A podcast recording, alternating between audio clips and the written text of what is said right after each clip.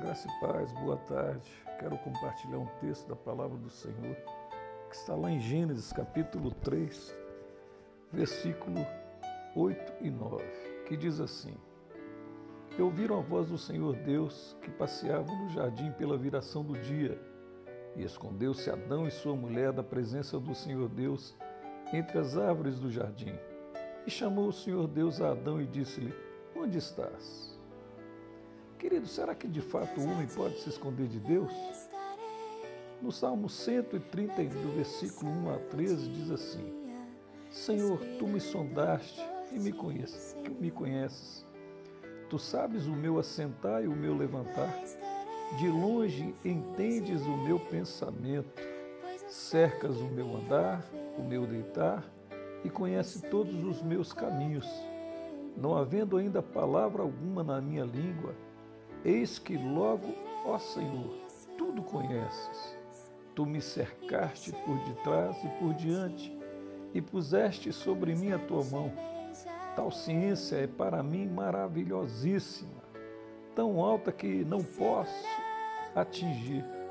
Para onde me irei do teu espírito, ou para onde fugirei da tua face? Se subir ao céu, tu lá estás.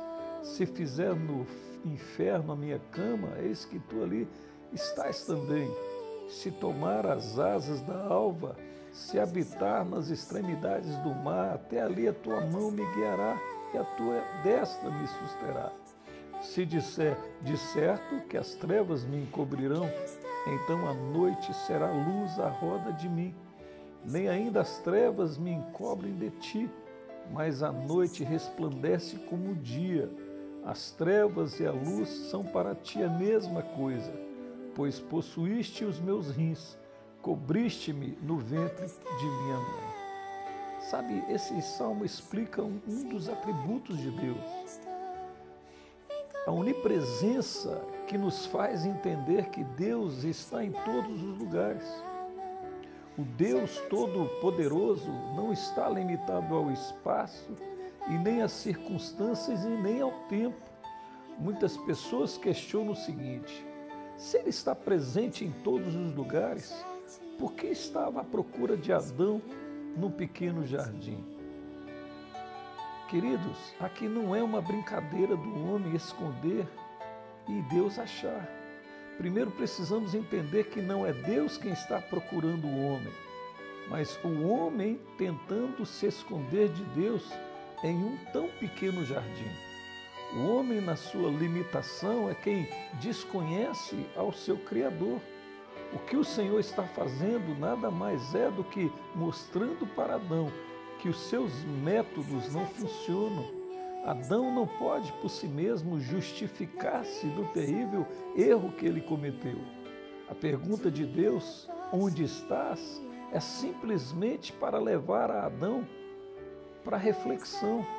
Nós temos que refletir no que estamos fazendo e transmitindo. Já imaginou Deus perguntando para você: onde você está? Quando a palavra diz que Deus passeava pela viração do dia no jardim, mostra que ele toma tempo com cada um de nós. É certo que a expressão passear aqui é simplesmente uma linguagem humana e figurativa, pois Deus, na sua onipresença, não precisa viajar ou muito menos passear, pois a sua presença alcança todos os lugares. Mas isso está escrito para quê? Para mostrar o seu cuidado para com o homem, feitura das suas mãos.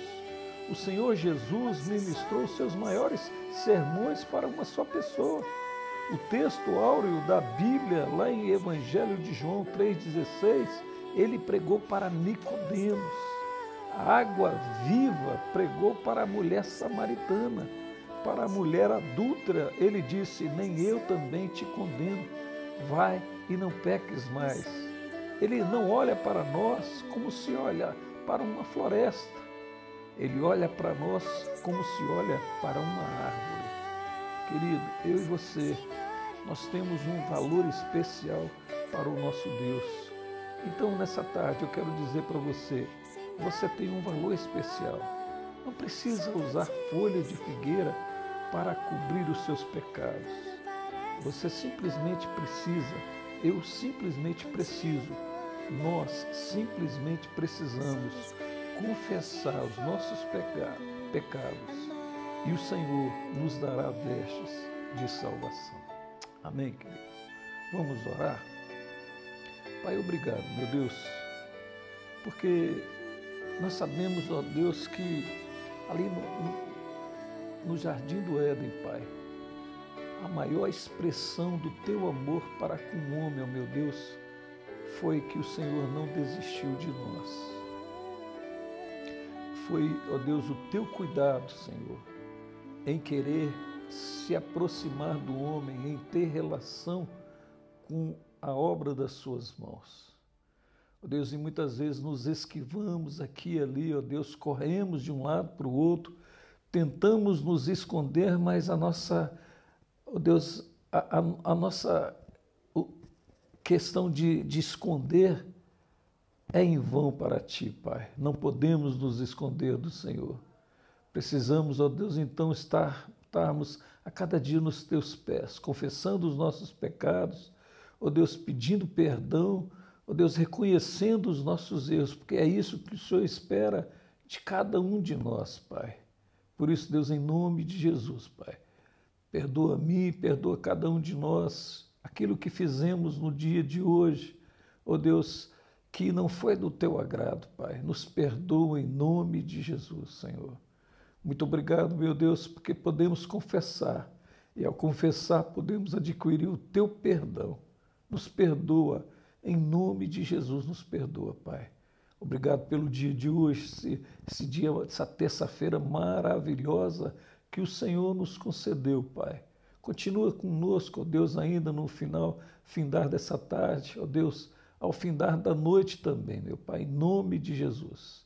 Abençoa, meu Deus, a minha casa, a minha família, abençoa a vida dessa pessoa que está tirando esse momento desse devocional, Pai. Abençoa sua família, sua casa, Ó oh Deus, os seus filhos, suas filhas, toda a parentela deles, Pai, sejam guardados pelo Senhor. Assiste-os, ó oh Deus, nas suas necessidades, Pai. Em nome de Jesus. Assim nós oramos, assim nós te agradecemos, em nome de Jesus. Amém. Amém, queridos. Deus abençoe o seu coração. Amém.